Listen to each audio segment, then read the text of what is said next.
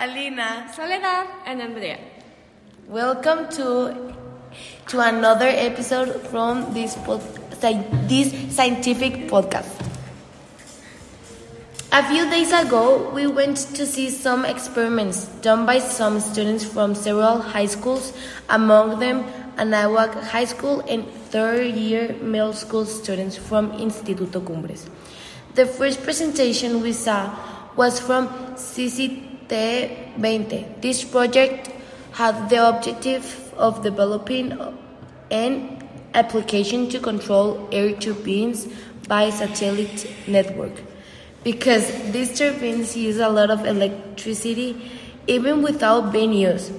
And this is the first cause for the death of some migratory birds. The name of this creation is WindSmart. The next stand that caught our attention was a disinfection device with ultraviolet light. In this presentation, they explained us that their invention had been generated to disinfect any garment or object which is one of the problems with, for people with some kind of disease, where it is critical to be in contact with objects that have not been yet disinfected.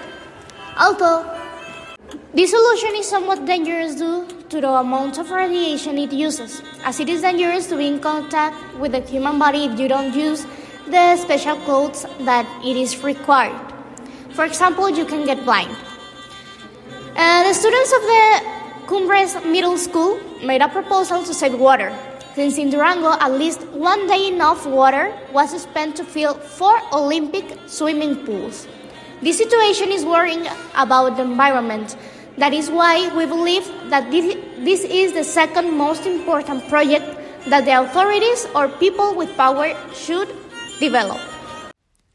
Our favorite project was definitely the one from the Instituto Tecnológico de Durango, since it develops a very attractive perspective to eliminate the waste generated by plastic that en ends up polluting our oceans.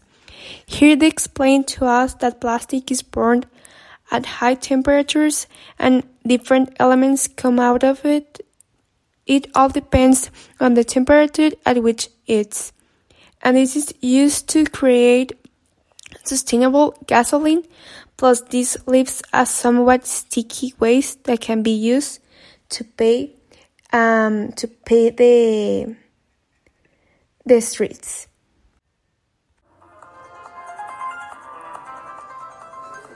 Is all for today's podcast.